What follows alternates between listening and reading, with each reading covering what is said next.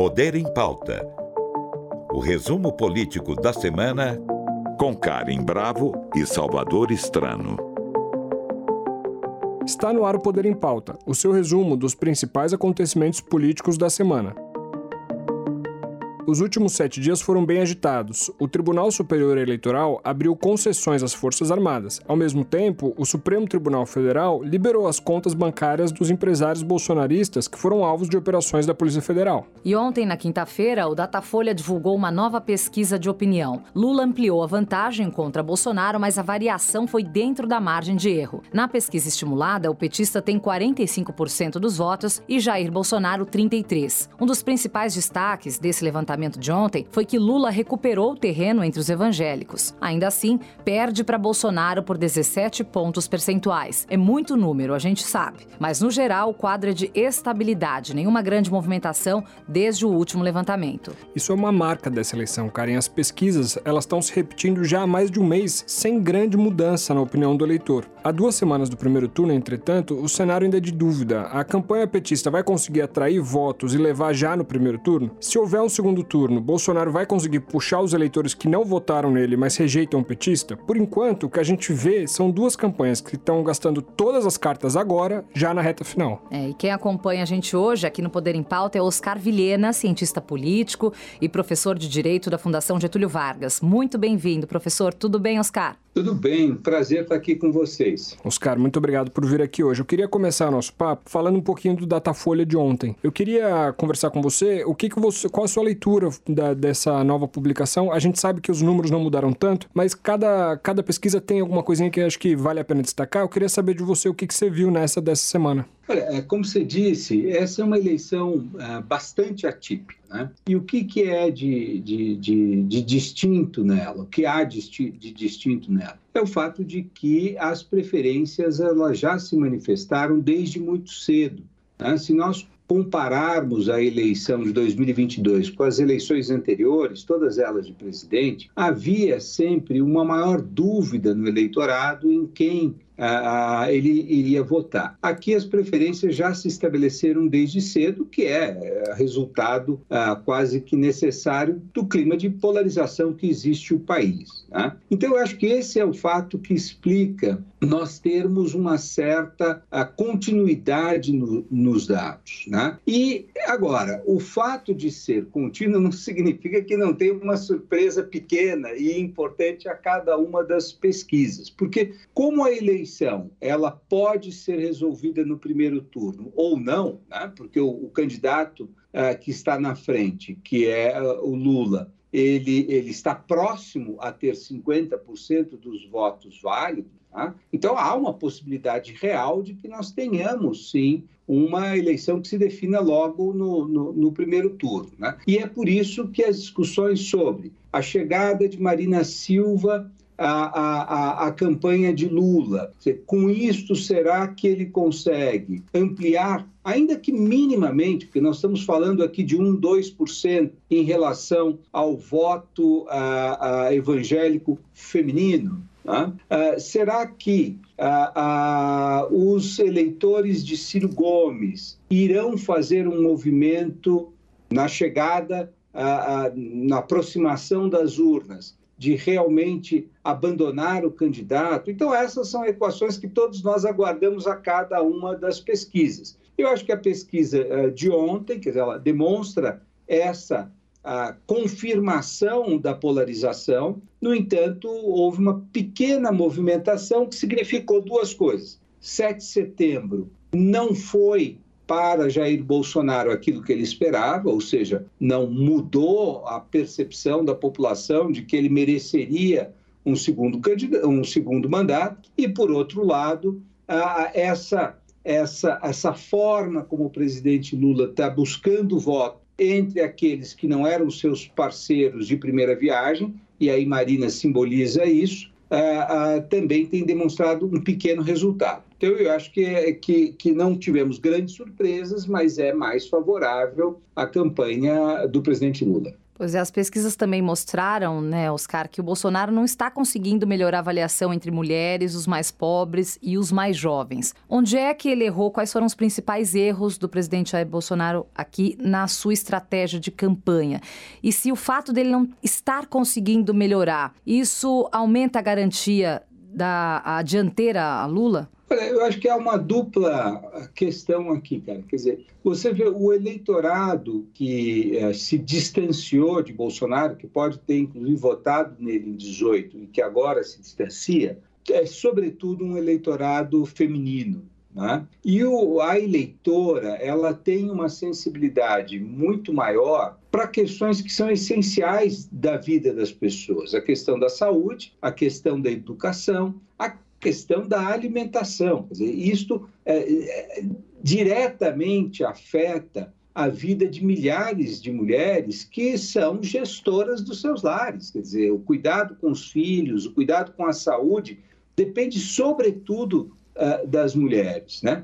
E o governo foi, ao longo desses anos, eu não diria simplesmente negligente, mas muitas vezes ele foi hostil a alguma dessas políticas sociais que as mulheres sabem reconhecer muito diretamente, porque é, é, é com elas que o Estado uh, se realiza. E ele se concentrou numa agenda que é, sobretudo, mais ideológica, uh, como a questão dos armamentos, como a questão ah, sobretudo do politicamente incorreto, que aparentemente incomoda muito um certo setor conservador. Quer dizer, mas isso tudo não diz respeito a coisas materiais, diz respeito a ideias. Né? A ideia de que você não pode mais fazer piada, a ideia de que você tem que tomar cuidado com tudo. Então, como foi um governo que se concentrou muito mais nesse universo, uh, eu diria, ideológico, ele governou ideologicamente para favorecer essas suas ideias e abdicou de determinadas políticas sociais. Eu acho que agora isso vem é, cravado na sua rejeição. Né? Então, você vê que, que realmente o resultado das pesquisas eleitorais confirmam a, a percepção do quanto as pessoas entendem que o governo foi inadequado. E aí as mulheres são aquelas que estão na frente dessa percepção. Tá? Então, isso, sem dúvida nenhuma, coloca um teto né, ao crescimento de Jair Bolsonaro, ao menos no primeiro turno. Eu sou daqueles que acham que no segundo turno as coisas mudam muito, né? porque no primeiro turno é a eleição das escolhas, é onde nós escolhemos de fato quem queremos. O segundo turno é o, o, turno das rejeições, quer dizer, é onde você, dado o que lhe foi ofertado, você rejeita aquele que você menos uh, tem menos adesão. Né? É, é, interessante saber se esse residual que hoje está com Ciro e com a Simone Tebet e, e também agora com a, a nova candidata que já pontua, né, são eles rejeitam a quem mais? Eles rejeitam mais ao Bolsonaro ou rejeitam mais a, a, a, ao presidente Lula? Aparentemente, isso é dividido. Talvez um, um pouco mais dos candidatos do Ciro rejeitem mais o, o Bolsonaro, né? e o, a da Tebet talvez rejeite um pouquinho mais o, ao Lula. Então, na realidade, esse bolo será dividido no segundo turno. E como vai ser muito próximo o primeiro turno, acho que nós vamos continuar no mesmo grau de incerteza. Né? Então, não sei se, se nós temos uma eleição definida, porque no segundo turno esse, esse conjunto de, de eleitores vai ter que se redefinir a partir do grau de rejeição. Você está ouvindo Poder em Pauta o resumo político da semana. Oscar, você estava falando dessas coisas práticas do dia a dia e essa semana o Estadão divulgou um corte gigante do, do orçamento da União para o Farmácia Popular. Esse é um programa que entrega ou de maneira subsidiada ou gratuita remédios para hipertensão, para diabetes, coisas do dia a dia e que afetam muito a população. Esse anúncio que o. É, essa matéria que o Estadão divulgou pode ser uma pá de cal nesse sentido de, de perspectiva de melhora? O Bolsonaro vem prometendo 600 reais ano que vem, mas aí vem aqui e corta o Farmácia Popular, que é um programa gigante que afeta a vida de milhões de pessoas? Essa é uma, é uma questão uh, uh, de, de, de confiabilidade, né? como esses programas de transferência de renda, estou falando agora do, do, Bolsa Família, do, do, desse auxílio que está sendo dado agora, é, para parte da população, ele tem um DNA, né? e esse DNA liga aos governos do PT. Ainda que você possa discutir, olha, mas isso surgiu no governo Fernando Henrique, o Bolsa Escola, etc. O, o, o, o, a associação que uma grande parte do eleitorado faz é de uma política social criada durante o governo do PT. Né? Bom, é evidente que isso, é, tanto isso é verdade, que o fato do presidente Bolsonaro ter conseguido, através da PEC Kamikaze, que tem, vamos dizer, um teor, ao meu ver, inconstitucional, né? por outros motivos, por você abrir despesas uh, num período eleitoral, podendo criar um desequilíbrio entre aqueles que estão concorrendo. Mas, independentemente disso, imaginava-se que o que é beneficiário desse auxílio fosse reconhecer a paternidade e, portanto, compensar com o voto. Isso não aconteceu, talvez porque ele associa que essa é uma política que o Estado brasileiro tem que fazer, que foi criada lá atrás e que se o presidente faz agora não faz mais do que obrigação. Então, o que a gente está assistindo agora, quer dizer, dada essa antecipação da, da, da, das opções de voto em face de uma polarização colocada no sistema político brasileiro, é que mesmo esses pequenos desvios, como esse, como o auxílio, né, não, não afetaram o eleitor. Então, eu tenho, assim, pouca. Não, primeiro, não tenho bola de cristal, evidentemente, mas é, se é, a, haverá uma sensação imediata é, de que é, o farmácia popular vai, que irá afetar, quer dizer, a suspensão dos recursos para esse programa irá afetar a vida de todas as pessoas, mas se há tempo de uh, isto uh, gerar na eleição já uma redefinição de votos. Né? Então, veja, eu acho que a coisa está muito sedimentada, não ser um cataclisma é que, é que poderia mudar essa, essa sedimentação. Oscar, falando um pouquinho do TSE, essa semana foi bastante agitada, né? O Tribunal Superior Eleitoral abriu concessões às Forças Armadas e liberou então as contas bancárias dos empresários bolsonaristas que foram alvo de operações da Polícia Federal. Qual a sua opinião sobre a postura do Alexandre de Moraes até aqui? Há exageros, não há exageros no Supremo? O que, que você diria de tudo isso que está acontecendo? Tá, então vamos primeiro para a questão das, das urnas. Né? Uhum. Ah, as urnas têm prestado um serviço fundamental ao Brasil, quer dizer, foi uma, uma, uma, uma criação brasileira né, que transformou eleições que eram muito custosas, demora, a apuração era demorada e havia, sim, problemas de integridade no processo uh, de apuração. Né? Para uma eleição que é muito mais rápida, é muito mais confiável, ah, reduziu ao longo dessas décadas, desde que implantada, o conflito, quer dizer, não há conflito, porque os resultados são apresentados muito rapidamente. Então, estas urnas passaram a ser atacadas uh, pelo presidente Bolsonaro desde o momento em que foi eleito. Aliás, na própria campanha ele já atacava as urnas, muito em linha com aquilo que estava sendo feito nos Estados Unidos pelo presidente Trump, que sempre questionou a integridade do sistema eleitoral americano.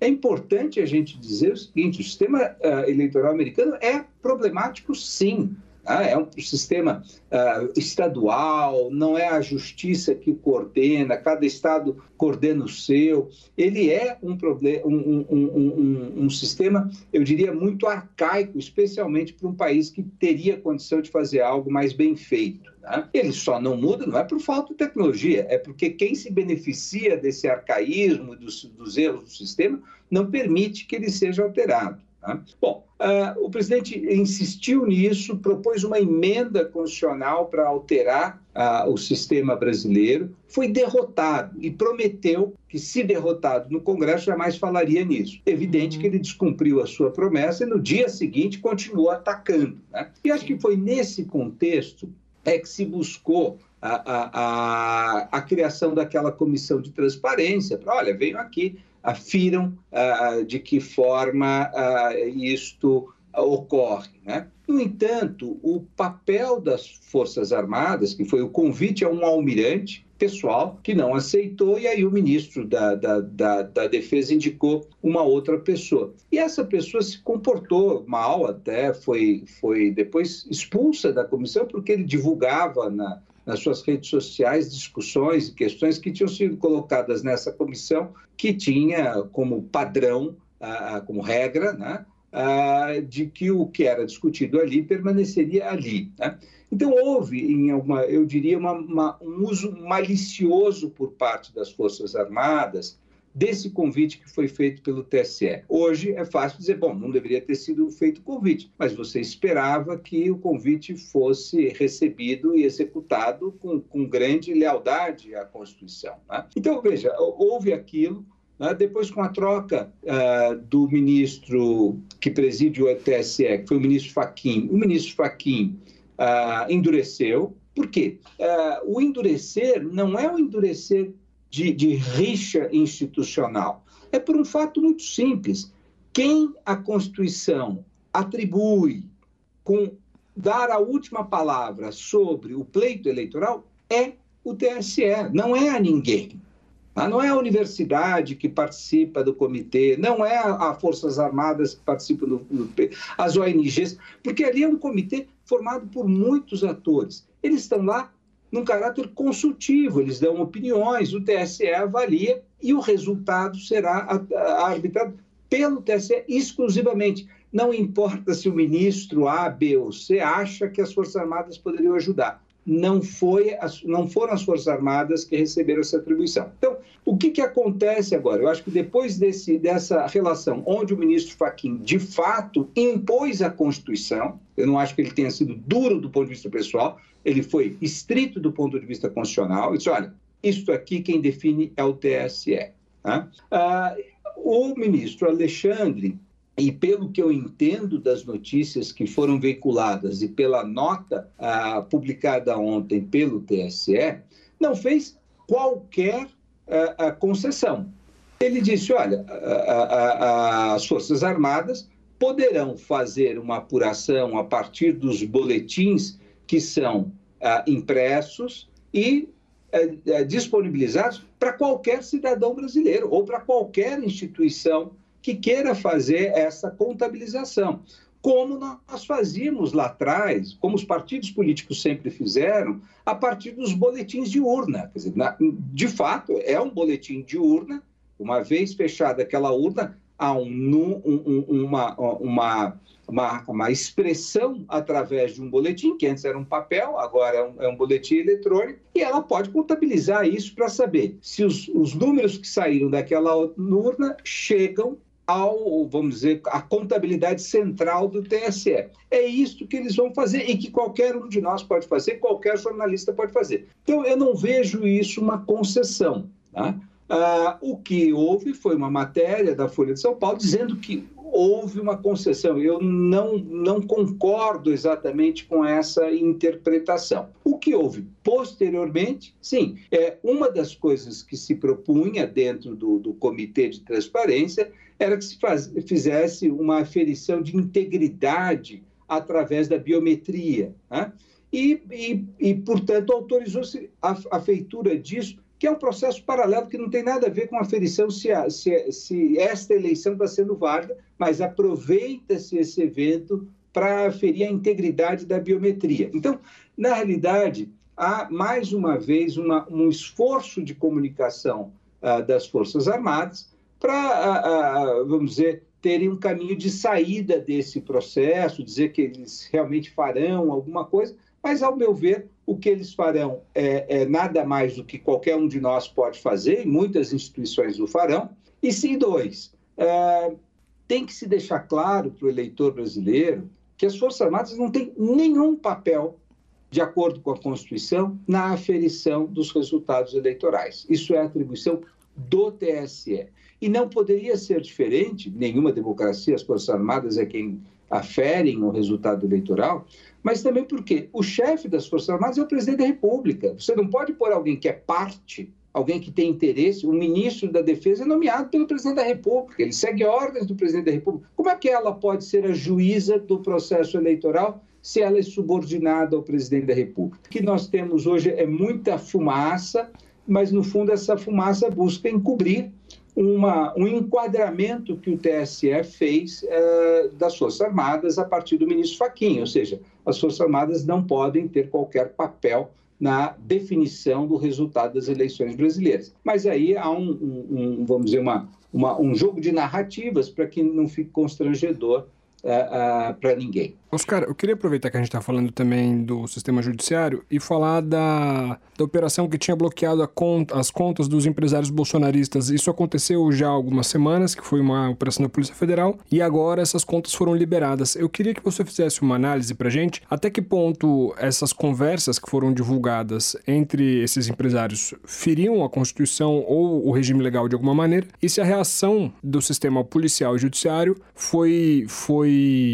é, equiparável à gravidade do ato. Tá, então vamos lá. Uh, primeiro, se a, a, a investigação uh, tivesse uh, sido iniciada apenas em face daquilo que foi conversado naquele grupo de WhatsApp, eu acho que a investigação seria absolutamente ilegal. Tá? Essa é uma conversa privada, as pessoas podem trocar e emitir opiniões, as mais erradas, incorretas possíveis, uh, numa conversa. Aliás, eu posso emitir a minha opinião sobre tudo e essas opiniões não precisam ser verdadeiras para serem protegidas pela liberdade de expressão. A liberdade de expressão protege especialmente aqueles que estão errados, aqueles que querem dizer alguma coisa que não faz nenhum sentido. Né? Então, eu acho que nós temos que ser muito firmes na defesa da liberdade de expressão, e, uh, especialmente daqueles com os quais nós discordamos. Né? Então, agora, o, o, que eu conheço da, uh, desse procedimento, né?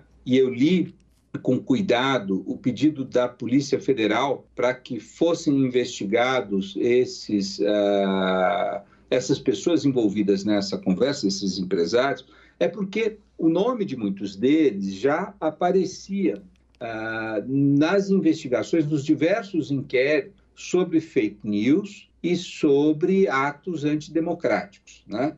Ah, todos acho que estão acompanharam o ano passado, houve uma alteração a nossa lei de segurança nacional foi revogada e ah, aprovou-se uma lei de defesa do Estado Democrático de Direito, o que agregou ao Código Penal um conjunto de dispositivos. E entre esses dispositivos, há aqueles que criminalizam a tentativa de desestabilizar as instituições democráticas. Então, existem ah, inquéritos no Supremo Tribunal Federal fazendo essa investigação sobre, afinal, quem financia os atos, por exemplo, que buscam ah, desestabilizar o sistema eleitoral ou o Supremo Tribunal Federal. Então, como houve coincidência de nomes nesse grupo de WhatsApp, pediu-se uma investigação.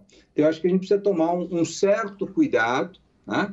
E aí, a, a, se o, o, o, Supremo, quando você inicia uma investigação, não é porque você sabe o resultado, você tem algum indício, tá? Ah, e parece que ah, os indícios estão presentes, é, de que há o financiamento. Né? Agora, ah, você iniciou e, a partir de um determinado momento, você percebe, bom, não é necessário bloquear as contas. Então, essa é uma questão que quem acompanha a vida eh, judicial sabe, é normal. Você autorize, depois você volte atrás. Por quê? Porque o juiz criminal ele, ele atende demandas da polícia ou do Ministério Público que são necessárias para você levar a cabo uma investigação. Tá? Então, eu, eu vejo esse, esse movimento como um movimento adequado, quer dizer, não há dúvida, basta você ler os jornais uh, para ver o quanto a democracia tem sido atacada, quantos atos antidemocráticos são feitos, quem são as pessoas que participam disso, algumas delas foram presas, etc. E alguém financia. Né? Se você tem indícios de quem financia, é uma obrigação, seja da polícia, seja do Ministério Público, de investigar. Ah, o ministro Alexandre Moraes atendeu a esse pedido. Então, ah, ah, eu, eu, eu, ao ler, eu também fiquei muito preocupado, como muitas pessoas, o que, que é isso? Quer dizer, pode alguém ser investigado por dizer coisas? Não. É, aí fui ver, o pedido não era por isso, era simplesmente por ter havido uma coincidência entre essas pessoas que estavam dizendo, portanto, estavam explicitando suas motivações e a sua presença no inquérito como a, a, a, alguém que eventualmente estaria financiando. Então, acho que essa é a, justificativa. Eu acho muito pertinente, uma vez que se detectou que não era necessário mais ter essas medidas, suspender essas medidas. Né? Então, eu acho que o Supremo está. É, veja, é um momento muito difícil, é um momento de. nesses nessas três décadas e meia que eu acompanho a redemocratização brasileira, nós nunca passamos por um momento onde ah, pessoas que ocupam o centro do poder ameaçam as instituições. Qual a chance da gente voltar a ter um Supremo mais discreto e mais pacificador? Porque o que a gente está vivendo aqui, é, nós sabemos que, na verdade, seria inadmissível ou não é comum fora do Brasil, né, Oscar? Existe uma doutrina muito antiga ah, do chamado democracia defensiva, né, que é uma, uma doutrina que foi levantada por juristas ah, no, no início da Segunda Guerra Mundial, quando Hitler chegou ao poder por intermédio do voto e começou a agredir as instituições. E muitos diziam: o judiciário tem que uh, conseguir, uh, vamos dizer, preliminarmente inviabilizar. E o Hitler até explicita num julgamento dele, se não me engano, em 1934, ele diz: uma vez que nós tomarmos o poder e tomarmos as rédeas do legislativo, nós mudaremos a estrutura da sociedade. Né? Então, veja, então há uma doutrina muito antiga e alguns países o judiciário teve essa atenção. Por exemplo, na Colômbia foi um caso muito claro, né, quando se buscou um terceiro mandato, o presidente Uribe buscou um terceiro mandato por intermédio de plebiscito,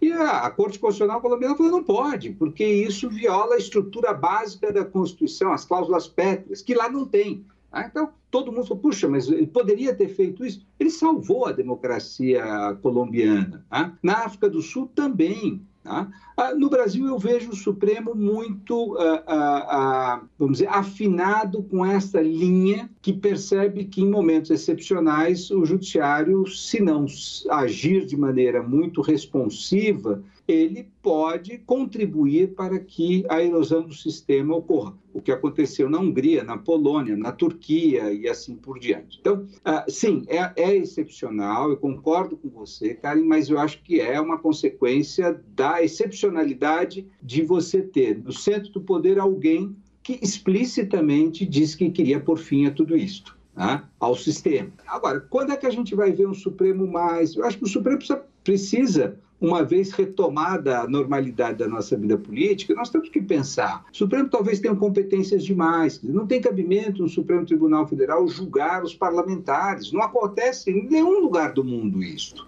Né? Ah, então, isso é que, a meu ver, expôs muito o Supremo, desde o mensalão ah, e depois ah, ah na Lava Jato, com alguns casos. Quer dizer, o Supremo, primeiro, ele deveria deixar de julgar casos concretos que em nenhum lugar do mundo uma corte constitucional o faz. Fazendo isso, ele já resolvia 90%, vamos dizer, da exposição política dele. Né? Aí depois nós temos que pensar, inclusive, ah, nessa competência que o Supremo tem de rever todos os atos do Judiciário. Quer dizer, talvez ah, ah, ele devesse ser mais seletivo. Então, sem dúvida nenhuma, há muitas coisas a se fazer com o Supremo no futuro para que ele não fique como um órgão, vamos dizer, de proa dentro do sistema político. Poder em pauta.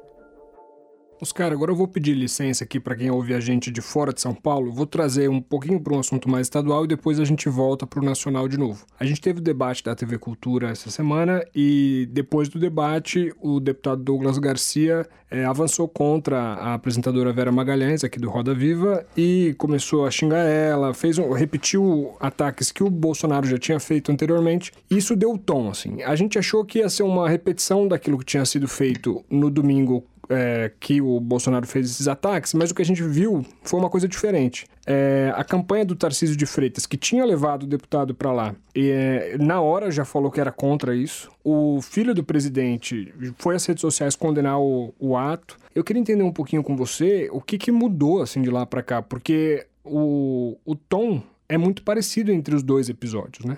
É, eu acho que, em primeiro lugar, eu aproveito a oportunidade para me solidarizar com, com, com, a Vera, mas com todas as jornalistas brasileiras. Né? É impressionante o grau uh, de virulência contra a Patrícia Campos Melo, uh, contra a Miriam Leitão, né? tantas outras mulheres. Hoje, o jornalismo brasileiro, felizmente, foi um dos lugares onde as mulheres passaram a ocupar uma posição de muita proeminência e tem feito isso com, com, com, com primor e, e, evidentemente, assim como o Supremo Tribunal Federal é atacado pelo presidente porque ele põe limites à ação presidencial, as jornalistas estão sendo duramente atacadas pelo presidente por cumprirem o seu papel. Né? Então, vocês são, na realidade, orgulho do jornalismo brasileiro, viu, Karen? Obrigada. Ah, ah, ah.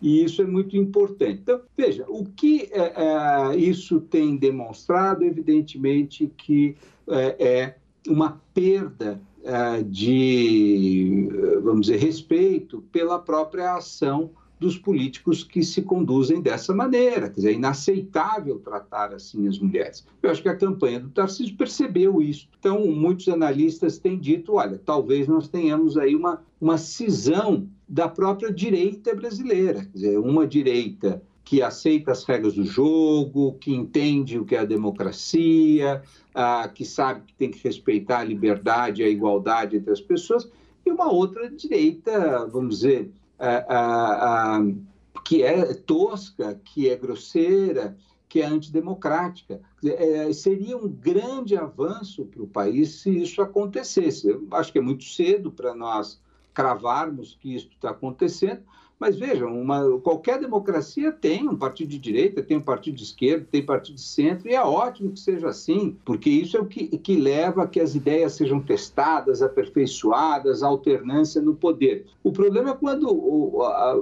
você tem ou um partido de esquerda ou um partido de direita que querem por fim a democracia. Esse é o problema. Então, se esse episódio servir para criar uma, uma cisão ah, na direita. Ah, não tenho nada contra a direita unida, mas uma cisão entre uma direita democrática que sustenta os seus ideais conservadores, os seus ideais econômicos. É fantástico que tenhamos isso ah, e não uma direita ah, regressiva que busca ah, li, eh, pôr limites aos direitos alheios, que busca a por fim ao jogo democrático. Então, se esse episódio servir a isso, uh, talvez nós saiamos melhores dele do que entramos. Agora, voltando só para a gente finalizar para a campanha a presidente da República, né? A gente viu Lula, Lula ter implorado aí pela não abstenção dos votos. O índice de abstenção, ele é realmente, deveria ser um motivo de preocupação, é, Oscar, nessa eleição? Sim, uh, os índices de abstenção tem crescido no mundo todo, né? o que sinaliza uma, uma certa uh, um descontentamento né? com a própria democracia. Né? O Brasil, muito embora tenha um voto obrigatório, a gente não pode se iludir de que isto não impede que as pessoas se abstenham de votar. Então, o presidente Lula, em alguma medida, ele está certo em se preocupar, porque a abstenção ela é tradicionalmente maior entre pessoas de menor renda e uh, de nível de escolaridade uh, menor. Né? Então, se este é o eleitor uh, mais favorável a Lula, logo ele pode ser punido caso haja um alto índice de abstenção. Tá? Há, evidentemente, uma preocupação com isso, porque essa, esse aumento da violência política que nós temos visto através dos né, assassinatos que a, testemunhamos nessas últimas semanas, tá? e uma retórica extremamente virulenta, e especialmente em algumas regiões do Brasil onde o Estado é menos presente, onde as milícias são mais atuantes, ah, evidentemente isso pode gerar um, um, um crescimento da abstenção. Né? Ah, ah, então, é, é, é, sim um tema preocupante, e daí a necessidade de que os setores da sociedade ah, reafirmem ah, uma certa necessidade de paz eleitoral, é, porque muitas pessoas podem deixar de votar por medo, né? e isto simplesmente atende à vontade daqueles que estão criando a situação de constrangimento, que estão provocando medo. Então, é uma cilada que certamente a sociedade brasileira precisa tomar muito cuidado. Bom, Oscar, foi muito bom conversar com você. Infelizmente, nosso tempo chegou ao fim. É, nós conversamos com Oscar Vilhena, cientista político e professor de Direito da Fundação Getúlio Vargas. Professor, muito obrigada pela sua presença aqui no Poder em Pauta e até a próxima. Eu é que agradeço, um prazer enorme conversar com vocês. Até a próxima, Oscar. Você ouviu Poder em Pauta, o resumo político da semana com Karen Bravo e Salvador Estrano. Produção de Vitor Giovanni e apoio de produção de Natália Teixeira. Trabalhos técnicos Wagner Freitas. Realização Rádio Cultura, emissora da Fundação Padre Anchieta.